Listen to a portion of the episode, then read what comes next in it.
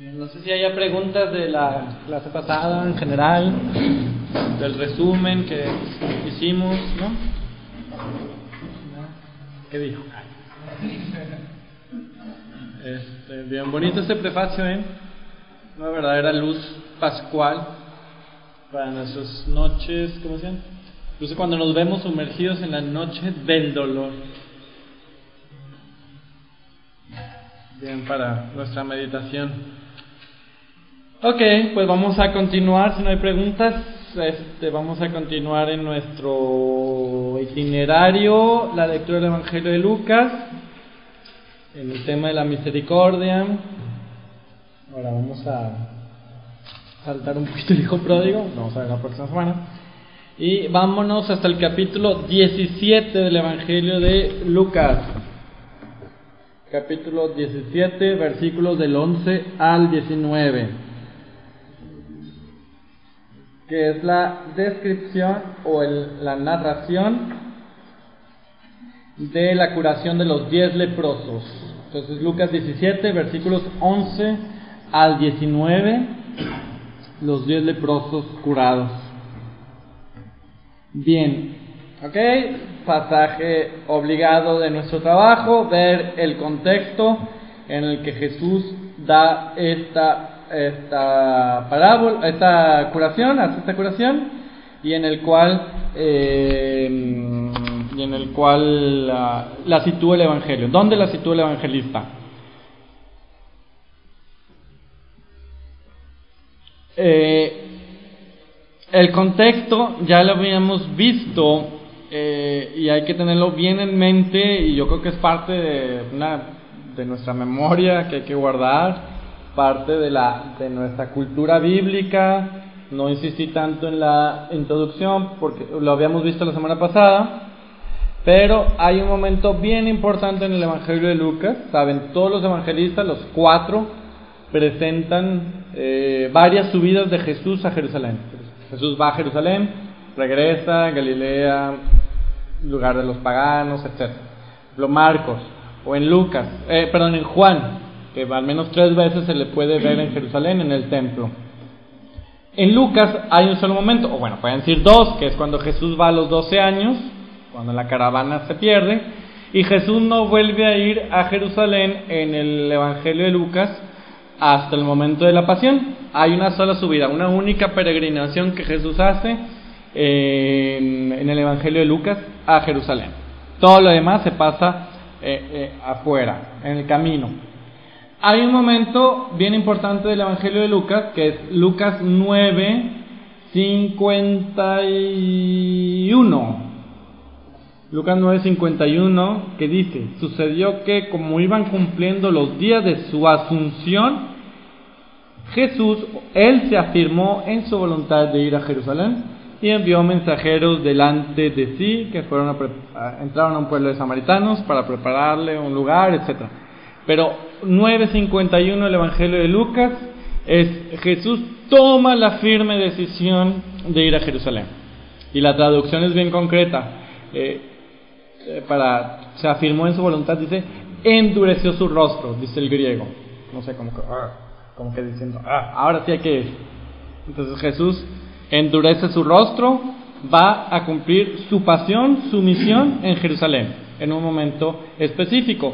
Y a partir de este momento se puede decir que eh, hasta el momento en que va a llegar a Jerusalén con la, el Domingo de Ramos, se puede decir que no hay muchas curaciones. De hecho, hay muy pocas curaciones en, en esta sección del Evangelio. Hay más bien enseñanzas hay más bien, es más, se hace más importante la palabra de Jesús que las acciones de Jesús. En, al menos en este pasaje, en este gran momento de peregrinación que nos pone Jesús del Evangelio de Lucas. Sin embargo, este, esta curación de los diez leprosos dentro de un marco de enseñanza. Todo el capítulo 17 son enseñanzas sale a la luz este eh, pasaje de la curación, pero son enseñanzas. Entonces, el evangelista quiere situar el, esta curación en medio de las enseñanzas, esta curación entonces como parte de las enseñanzas de Jesús. Es como decía un, autor, estudiando este texto, decía, es como si Jesús quisiera enseñarle a sus discípulos, puesto que está hablándole a sus discípulos en el comienzo del capítulo 17, decirles cómo curar. Y no solamente les hace un discurso, sino enseña a curar, así que en la práctica, como buen maestro. Y sobre todo una práctica de la una enseñanza de cómo curar, es decir, una vivencia de la misericordia. Lo que nos ha estado eh, importando estos, estos, estas clases. Hay un acento que también pone el evangelista en, el diálogo. No hay nada milagroso, de hecho, de este, de este texto. No hay eh, Jesús no le pone las manos, Jesús no le eh, hace grandes rayos, prodigios, no, simplemente los manda a leer, a, a, ir con el sacerdote. vamos a leer, dicen, es no lo hemos leído, ¿verdad? Entonces capítulo 17, versículos 11 de San Lucas y siguiente. Y sucedió que, de camino a Jerusalén, pasaba por los confines entre Samaria y Galilea. Y al entrar en un pueblo salieron a su encuentro diez hombres leprosos que se pararon a distancia y levantando la voz dijeron, Jesús, Maestro, ten compasión de nosotros.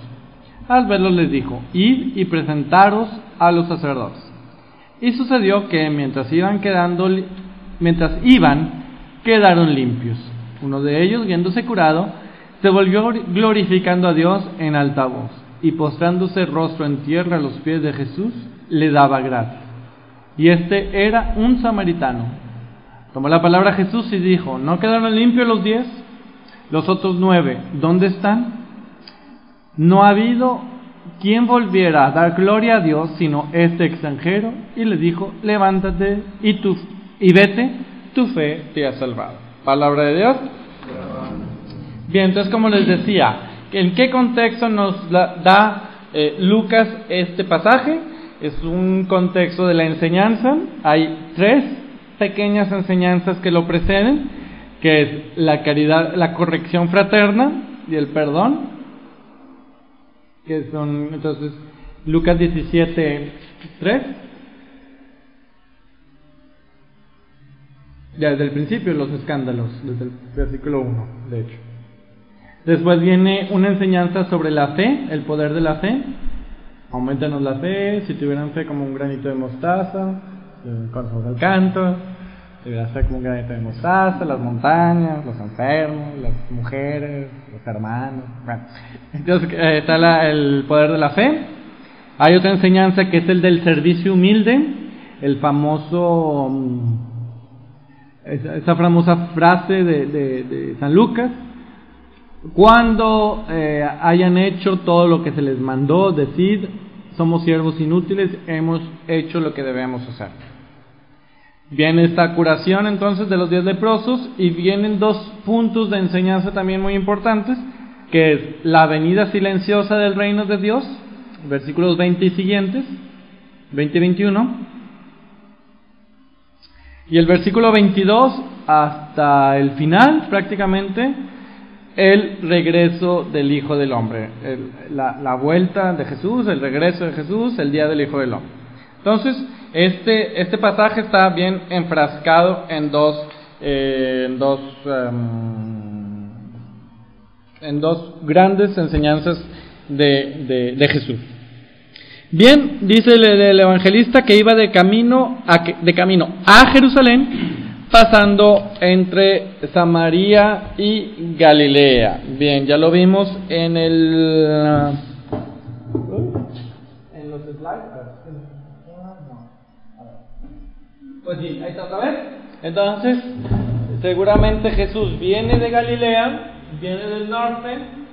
El lago, muy importante, es el lugar donde Jesús ha hecho grandes milagros. Ahí está Canaán, las de Canaán, Naín, donde resucita a este, a este joven, donde da las bienaventuranzas, Cafarnaúm, el, el pueblo de los discípulos. El caso es que Jesús tiene que llegar a Jerusalén, acá abajo. Y no sabemos por dónde pasó, seguramente pasa por la frontera, por la línea. para llegar a Jerusalén. No sabemos en qué momento pasa esta eh, curación. El caso es que Jesús no puede entrar abiertamente por la Samaria. Regresamos al capítulo 9 de Lucas, 9.53, era lo que leíamos al principio. Simplemente quiero que hagamos el acento. Entonces, 9.53. Eh, Jesús toma la voluntad de ir a Jerusalén, envía mensajeros delante de sí que le preparen el camino. Versículo 53, pero no lo recibieron porque tenía intención de ir a Jerusalén. ¿Ok? Entonces, no sabemos exactamente en dónde fue este lugar. El caso es que Jesús no puede atravesar la Samaria.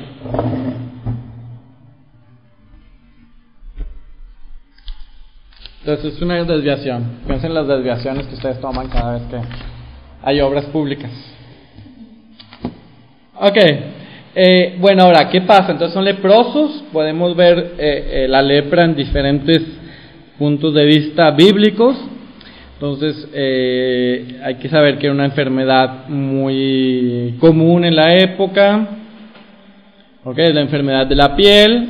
Hoy se sabe ya cuál es el nombre de la bacteria que lo produce, ya hay curación, gracias a Dios. Sin embargo, sigue habiendo lepra en el mundo.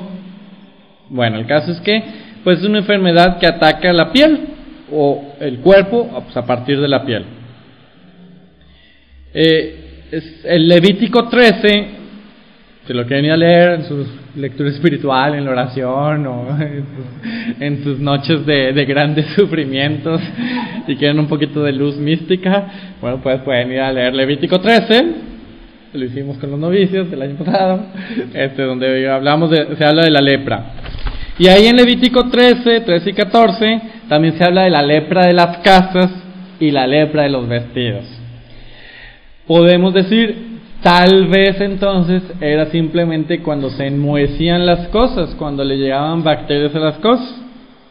Ya ven, no sé, hay que vivir en Guadalupe, en este lugar, en la montaña, para darse cuenta de la humedad que puede tener eh, las paredes y de los problemas que pueden ocasionar. Bueno, habiendo dicho esto, podemos concluir que la lepra es todo hongo, ¿ok? Cualquier hongo que pueda afectar la piel también. Entonces, entonces ya lo que les quiero decir, o, o una teoría que podemos emitir es que pues no habiendo tantos adelantos de la ciencia médica y de la tecnología farmacéutica para curar, pues casi casi en la Biblia toda enfermedad que toca la piel ya es lepra. Como tenían mucho miedo por ser contagioso, pues que no te veamos con una verruguita, que no te veamos con una úlcera en la piel, porque peligro y sea lepra y nos contagies a todos. Entonces, prácticamente en la Biblia, cualquier enfermedad que toque la piel, pues es lepra. ¿Ok? Ahora, sí, ya ahora sí, la lepra en sí, que tal vez no distingue mucho la Biblia, pero la lepra que conocemos, donde la piel empieza a pudrirse, donde se cae eh, los tejidos este, hasta el punto de, dañar los órganos del interior, pues es una enfermedad muy contagiosa, lo sabemos, y la mejor manera era de apartar al enfermo, no por maldad, sino porque pues tal vez esa es la única solución ante tal problema, casi, casi se podía desarrollar en epidemia. Por ejemplo, Job, luego, luego, después de que Dios lo, lo, lo, toca, este, después, o sea, que empiezan sus sufrimientos, eh, se, enferma de lepra. Y por eso se va. Entonces, era normal que se reagruparan los leprosos. Está, hay esta teoría, bueno, en la época de San Francisco, que les ponían eh, campanas en el cuello o en el cuerpo para, o que ellos mismos tienen que tocar la campana para decirle al pueblo, pues ahí vamos a pasar. Entonces, pues era una comunidad de enfermos y que no queríamos eh, que nos tocaran. Pues sí, porque tenía lepra, pero imagínense el pobre que nada más tenía siempre verrugas en la piel y que a lo mejor no era lepra, lepra, pero pues terminaba contagiándose porque pues como lo apartaban y tenía que unirse a este grupo, pues terminaba infectándose de la lepra. Ahora, Sin embargo, lo saben ustedes, es parte de nuestra cultura bíblica, que la lepra tiene connotaciones religiosas. Considerada como una enfermedad grave e incluso como un castigo divino. En el libro de Números 12, María, la hermana de Moisés, contrae lepra simplemente porque maldice a su hermano Moisés. Entonces, y la lepra ahí sí le fue mandada como un escarmiento divino, podemos decir. ¿Ok? Por maldecir a Moisés. Entonces Dios, la, o sea, la lepra como viéndola entonces como un castigo de Dios y por lo tanto excluidos de, de, de toda sociedad, excluidos de toda práctica religiosa, entonces excluidos de Dios, expulsados de Dios. Entonces, eh, y el sacerdote en la época tenía la función de determinar y certificar la curación del leproso. Si el leproso era curado, tenía que presentarse al sacerdote y el sacerdote decía, estás curado, integración otra vez en la vida social. Pero, ahí es Dios porque Dios así lo decide o porque expulsado de Dios humanamente Ajá. renegado. Entonces, renegado de la sociedad, no podía practicar, no podía entrar al templo, peligro y nos contagia a todos. Entonces la sociedad de los judíos de la época lo ven como un Dios lo rechazó. Dios lo rechazó, lo tenemos que sacar del templo. No puede entrar al templo, pues Dios, Dios lo tiene castigado. La concepción de la época. Ahora, nada más como paréntesis, cuando vemos el castigo, cuando estamos tentados de ver el castigo divino ante el mal, muchas veces es que Dios me castigó, Dios me perdonó. No olvidemos Juan 9 es un paréntesis que les hago. Juan 9. Cuando ven el ciego de nacimiento, que los discípulos le preguntan, la típica pregunta del judío de la época, ¿quién pecó? ¿Él o sus padres para que naciera ciego? ni él ni sus padres. Nació ciego para que fueran manifiestas en él las obras de Dios. Es siempre la luz sobre el mal. El mal sería todo un tema de todo un año enorme a desarrollar.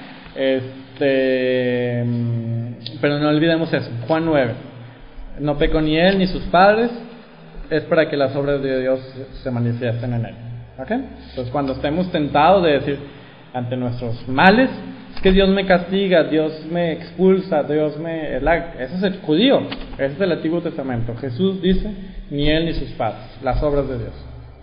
¿Ok? Si están así muy, muy interesados en este tema, está la, la encíclica de. creo que es exhortación, no me acuerdo eh, Doloris, salvifici, o sea, el valor del sufrimiento de Juan Pablo II, que es una obra de arte sobre el mal en el mundo de hoy. Mal moral, mal de nuestras enfermedades, mal de la sociedad, etc. Una excelente teología bíblica para, para ver lo que es el mal. Te la recomiendo. Bueno. Sí, Salvifici Doloris. Creo que sí, es Salvifici Doloris. Voy a, voy a checarlo. Sí, sí, sí, está en la página. Lo ponen en Google y la bajan. Bueno, ahorita la buscamos en, la, internet con más, con más tiempo. Bien, ese es el paréntesis que les iba a decir. Este, entonces, este eh, leproso viven entonces como en círculos viciosos, porque pues como no pueden salir, este, como están entre ellos, como son expulsados del pueblo, entonces viven como un cierto círculo vicioso sin ninguna posibilidad de curarse, porque pues siempre están allí, en medio de los enfermos. Entonces, lo único que les podemos decir es, pues solamente Dios los va a curar. Pero entonces pues están esperando la salvación de Dios. Tal vez pueden ellos, si hay un leproso muy judío, muy practicante, muy, muy de, mucha fe, pues puede decir, sí, el Mesías cuando vendrá nos va, va a curar. Porque pues esta concepción de que el Mesías cuando llegue va a suprimir todo mal. Que es verdad, pero bueno, hay que, hay que ver. Y ahí pues sería todo el tema de sobre el mal que pueden ustedes ir a leer en esta encíclica de Juan Pablo II. El caso es bueno, regresando al texto. Entonces, eh, ¿qué relación, qué diálogo hay entre los leprosos y, Jesús? Entonces le llaman maestro. Jesús maestro, ten compasión de nosotros. Eh, maestro, entonces, eh, es un apelativo sobre Jesús mm, correcto, está bien, pero en el Evangelio de Lucas tiene una connotación como que de, poca cercanía con el Señor, como que todavía hay algo, eh, todavía no es un discípulo el que llama a Jesús maestro. Me explico. Eh, en Lucas 5:5, ante la pesca, la pesca milagrosa de, de los discípulos, cuando Jesús les dice,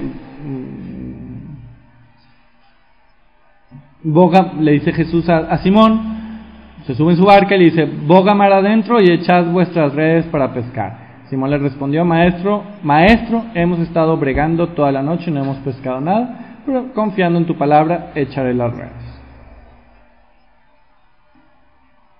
Entonces lo ve como maestro, un hombre, una persona que dice bonitos discursos. Pedro en este momento, por ejemplo, todavía está eh, todavía es algo exterior, todavía no es un acto de fe. Sin embargo, después de, la cura, de esta pesca milagrosa, Pedro se echa a sus pies, a los pies de Jesús, y le dice, apártate de mí, soy un hombre. Señor, apártate de mí, que soy un hombre pecador. Ya lo reconoce como Señor. Ya hay un entonces fe en este Jesús como Señor. Y si Señor, siendo el apelativo favorito de Lucas, pues tiene un significado en esta curación de los leprosos, estos leprosos, como no se pueden acercar a Jesús, como seguramente han escuchado hablar de este tal Jesús, lo consideran un maestro, un maestro más, un maestro entre tantos maestros. Un líder, poseyendo cierta sabiduría de vida, un cierto eh, modelo de vida, pero pues no es Señor. Para estos leprosos no es Señor Jesús o todavía no. ¿Okay? Y le dicen, ten compasión de nosotros. Jesús Maestro, ten compasión de nosotros. Los maestros, ten compasión de nosotros. Ok, vamos a hacer un poquito de, de griego, un poquito de eh, trabajar los, los, textos, las palabras. No importa, ¿eh? ni yo sé griego, pero bueno, hay más o menos que hay que, hay que desenvolver, o sea, ayudarle a la inteligencia a trabajar.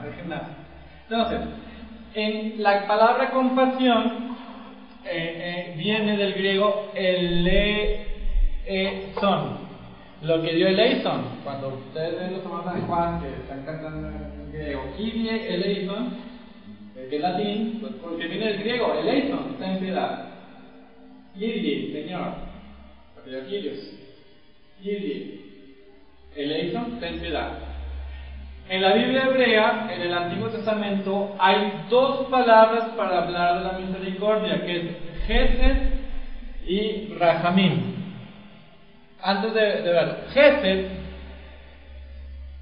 es, a poner aquí. Es el amor justo, fiel, bondadoso, y en el fondo es un amor, o sea, la idea de este amor, cuando se dice el amor de Dios y que usa la palabra Gesed, amor, cuando se dice la palabra Gesed, se habla de un amor justo, como de dos personas, como de dos amigos. Dios me ama con esta, con esta capacidad. Entonces, Gesed, cuando yo digo, uh, mi hermano me ama de un amor Gesed, es un amor justo, recíproco, él me da, yo le doy, es el amor, eh, es el amor paterno, por así decirlo. Y está la palabra rahamim. ¿Okay? Esta palabra tiene la connotación materna de entraña. ¿Entraña? ¿Ya les hizo pensar en algo? Bien, entonces también la Biblia en el Antiguo Testamento habla del amor de Dios con la palabra rahamim. Es decir, que Dios nos ama como una mamá ama a su niño. Entra en los textos de Isaías. ¿Podrá una madre abandonar a su hijo? Mi, mi corazón se mueve con pasión por ustedes, etcétera, etcétera. Entonces son parte, esta, esta palabra, como les decía, el hebreo es bien concreto. Bien, hasta aquí vamos bien. Entonces las dos, las dos palabras pueden aparecer en el texto del Antiguo Testamento, Gesed o Gesed, el amor paterno, el amor masculino, Rahamim, el amor materno, de entrañas, y entrañas por el, por el sentido también del embarazo. Ok, en la 70, o la Septont, esta traducción griega del, del Antiguo Testamento, usaron dos palabras. Para hablar de Gesed usaron eleos. Para hablar de Rahamim usaron oiktirmos. Los eleos, oiktirmos es en griego. Gesed y Rahamim en hebreo. ¿Lo ven? Con dos colores diferentes. Entonces, Esto es en hebreo.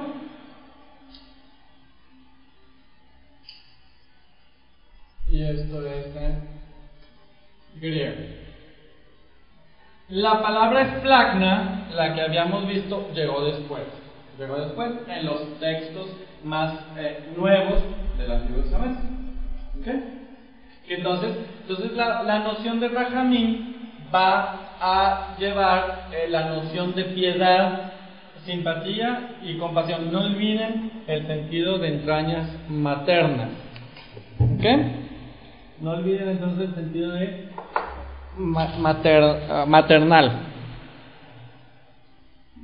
Sin embargo, aquí los, eh, los leprosos van a utilizar eleos. Los leprosos. Entonces están hablando del amor justo. Señor, ten piedad de nosotros. Como lo decimos en la misa, como que soy pecador, como que te debo justicia, como que necesito tu perdón. ¿Bien? ¿Dudas hasta aquí? ¿No? Entonces, en el Antiguo Testamento, o sea, Jesús los manda con los sacerdotes, como les decía, porque el sacerdote certificaba esta, esta, mm, la curación y sobre todo la curación de la lepra. Los sacerdotes en el lenguaje del Antiguo Testamento pueden purificar, acuérdense, todos los ritos. Por ejemplo, que una mujer dio a luz, tiene que presentarse al sacerdote, se hacen sacrificios y la purifican. Y ella se puede integrar en la, en la sociedad. Pero solo Dios puede curar. Solo Dios puede curar. El sacerdote no cura, purifica, pero en ese sentido, del sentido de, de, de, hacerlo apto para el culto y la integración en la sociedad. Entonces, si solo Dios puede curar, solo eh, eh, la curación, el perdón de Dios es signo de esta curación. O esta curación se manifiesta en su perdón. Y ahí están los salmos, por ejemplo, Salmo 30, versículo 3, Salmo 41, versículo 5. Etcétera, hay mucho más que ustedes van a ir a, buscar. ¿Ok? A ver, espérame un No. Entonces, van ante el sacerdote, ante los, los sacerdotes, sí, los sacerdotes en plural, y van, y resulta que mientras van caminando, quedan todos limpios y solamente uno vuelve alabando a Dios. Uno de ellos, viéndose curado, se volvió glorificando a Dios en alta voz. ¿Ok? Entonces, él, este hombre, está contemplando, ve, o sea, él se ve curado, se ve como perdonado de Dios y regresa alabando a Dios. Más que ir a ser certificado por el sacerdote e integrado en la sociedad, él sabe que es Jesús el que le está volviendo, devolviendo la dignidad. Y entonces alaba a Dios. Ve en Jesús la capacidad, en el, Mesías, que en el fondo ahora sí nos quita toda lepra, todo, todo mal, y no solamente la lepra física, no solamente el mal físico, sino verdaderamente nos da el perdón este Mesías, porque este Mesías es Dios. Entonces Dios está en medio de su pueblo. Jesús llega a reintegrar a este leproso, pero no solamente en la sociedad, sino reintegrarlo en su dignidad personal. Y viene y se postra a los pies de Jesús. Aquí dice la Biblia de Jerusalén, postrándose rostro en tierra.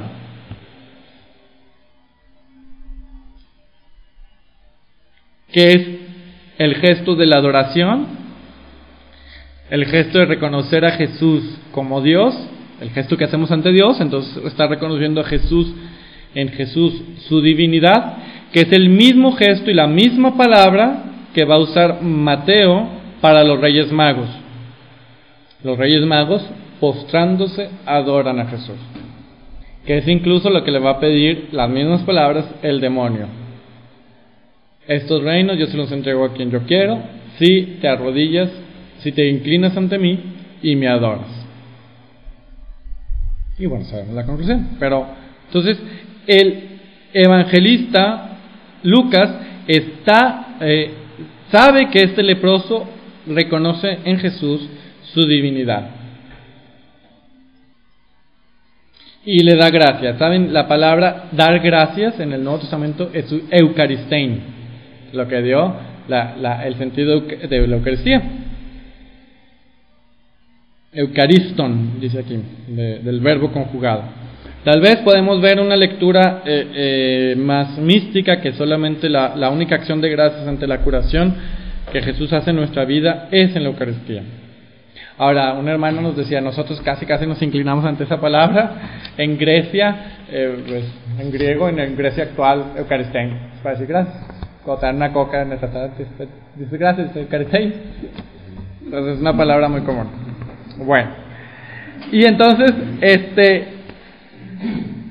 este samaritano en el versículo 17 se da cuenta de que Jesús es Dios, lo adora y ve quién es este hombre que es Jesús. Y sin embargo, no era judío. No era judío.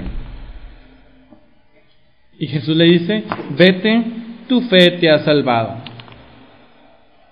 Y entonces dice salvado, no curado, no purificado. Tu fe te ha salvado. Es decir, que toda su persona está integrada en Dios. Toda su persona eh, Dios le devuelve su, su, dignidad a todo lo que Él es. Él es. Porque los samaritanos eh, son muy porque la, la misericordia siempre está basada en los samaritanos. Ajá. Claro. Yo creo que. Ajá. Exacto. Pues, pues una pregunta que le podemos hacer a Dios en el, cuando lo veamos. Yo creo que ante tantos males que viven los samaritanos, estamos más atentos a la misericordia de Dios. Y ahí está y la reconoces. Y a veces Dios permite así en nuestra vida los sufrimientos para depender más de Él. Y es hermoso, por ejemplo, la, la samaritana se convierte sin ningún milagro. Solamente vengan a ver un hombre que sabe cómo vivir. ¿Será que él es el Mesías? Y todo, dices, eh, todo el pueblo se convirtió. Y no hubo milagros. Y hasta que dicen los samaritanos, ya no creemos por lo que tú nos dijiste, creemos porque escuchamos a este hombre.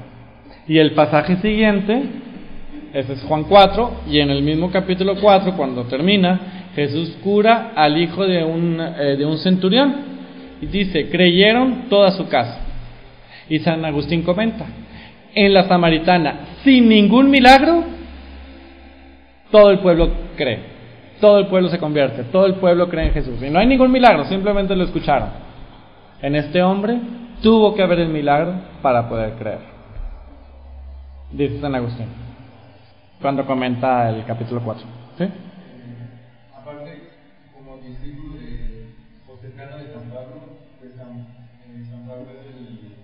El apóstol Exacto. Es como para significar también que se abre la salvación a todo. ¿Sí? Sí, sí, sí. Ah, sí, algo bien importante. Que efectivamente la lepra entonces va a ser esta, tomémoslo en el sentido simbólico de, de, castigo de Dios, eh, expulsión de Dios, si quieren, lo podemos tomar en este aspecto. Y sin embargo, el Mesías va a venir para curarnos de esa lepra. Hay un momento muy importante también en el Evangelio de Lucas, en medio de las curaciones, es Lucas 7, 7 versículos 18 y, y en adelante, cuando Jesús ante tantas curaciones, más bien Juan Bautista que, está en la cárcel, va a mandar a dos de sus discípulos a preguntarle a Jesús, entonces, ¿eres tú o, debemos esperar a otro? ¿Y qué hace Jesús? Responde, dice, no, no responde. Es muy bello, dice versículo 20.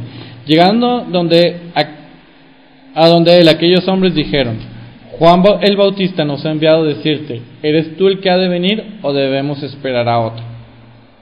Y el evangelista continúa, versículo 21. En aquel momento curó a muchos de sus, enfermedades y dolencias y de malos espíritus, y dio vista a muchos ciegos, y le respondió, Id y contad a Juan lo que habéis visto y oído. Los ciegos ven, los cojos andan, los leprosos quedan limpios, los sordos oyen, los muertos resucitan, se les anuncia a los pobres la buena nueva, y dichoso aquel que no hay escándalo en mí. Entonces, los leprosos quedan limpios y los ciegos y, todos los demás. Pero, entonces, estas curaciones, signo o confirmación de que el Mesías está en medio de nosotros.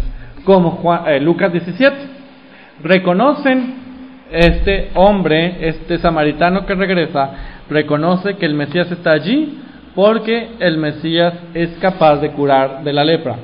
No solamente de la lepra física, de la enfermedad, sino también de la eh, de nuestras lepras espirituales, de estas lepras que, pues vienen del exterior a, a, carcomer nuestro, nuestro corazón y de, y de sacar a Dios de este corazón por la podredumbre, podemos decir, podredumbre para emplear palabras del Papa Francisco. Bien, entonces, los leprosos le piden a Jesús eleison, eleos, piedad, piedad en el sentido de justicia. Aquí está piedad en el sentido de simpatía, pero aquella piedad en el sentido de eleison, en el sentido de sí, he pecado contra ti, Señor, sí, te debo una justicia, sí, hice lo que no era bueno a tus ojos, hice, no hice el bien que me pedías. Sí, Rajamim es lo que va a utilizar el papá del, del joven rico. Es el buen samaritano, es Jesús ante la viuda. Acá ellos todavía están en el Eleison. Ahora, los dos se complementan, ¿eh? No hay que decir, ah, entonces nada más a Jesús hay que amarlo de amor Rajamim. No. hay un amor Eleison, un amor justo. ¿Ok? Entonces, le piden piedad, pero no le piden todavía que se le mueva sus entrañas a Jesús. No le dice, compadécete de mí en el sentido de, de, siéntete mal. ¿Saben a lo que me refiero? En el sentido de que, que, tus entrañas se, se, conmuevan ante mi dolor, yo leproso. No, simplemente le piden piedad, le piden justicia en el caso que han sufrido mucho. Por así decirlo, le pueden pedir benevolencia, pero no todavía misericordia. De una manera eh, hacia grandes rasgos. Porque estaban al nivel del maestro. Y esta eh, eh, cura, esta obediencia, es que perdón, estoy dando cuenta que mi hoja estaba al por eso me estoy regresando. La obediencia de ir ante los sacerdotes es lo que los cura, o es el momento en el que los cura. Pero el evangelista pone el acento en Jesús. Es Jesús el autor de esta curación, puesto que el samaritano regresa ante, ante él. Los nueve son purificados, o sea, los diez son purificados, pero solamente uno regresa a dar gracias a Dios. Se puede decir, lenguaje muy, vean lo que voy a decir, ¿eh? tengan cuidado. Es como si los diez fueron desinfectados de la enfermedad. Los diez, o sea, los diez tomaron la medicina y se curaron pero solamente uno cambió de vida, uno solamente adoró a Jesús, uno solamente se convirtió en su discípulo. Y no hay nada escandaloso, por así decirlo. Versículo 20, es decir, la final de, de esta, o sea, lo que viene después de esta curación, le preguntan los fariseos, ¿cuándo llegará el reino de Dios? Y él les dice, el reino de Dios viene sin dejarse sentir. Y no dirán verlo aquí o allá, porque el reino de Dios ya está entre vosotros. Jesús está allí, Jesús es el que viene a curarnos de todas nuestras lepras. Bien, no sé si haya otra Ah, bueno, pues entonces esto es lo que les decía. Entonces, Jesús es el amor justo, el amor fraterno, la noción de bondad implicando reciprocidad. El Rajamín es el amor materno y entrañable, el amor de compasión. Entonces, se refieren a una cierta o sea, ahí está muy mal mi traducción, pero entonces no lo publican, por favor. Este, entonces, los leprosos en este sentido, o sea, se enfocan en nuestra justicia. Eh, Señor, eh, haznos justicia, Señor, denos piedad, de esta manera en la que hemos, te hemos fallado, somos castigados, porque nuestra lepra nos ha expulsado, ya no tenemos integridad, ya no pertenecemos al pueblo, etc. Y el Señor los cura, y, lo más bello es esta, la actitud del, del, del, samaritano, que viene a dar gracias a Dios. Recuerden que el evangelista de Lucas es el evangelista de la alabanza. Ustedes son muy carismáticos, el evangelista de Lucas de ustedes. Todo el mundo está alabando a Dios, todo el mundo está bailando. Desde Juan Bautista, la Virgen María, Jesús, Jesús de Dios, todos, así llega este pobre este hombre. Y creo que hay otro slide, que ahorita me regreso. Ah, no, ya. Bien, pues no sé si haya preguntas, comentarios. La próxima semana seguimos.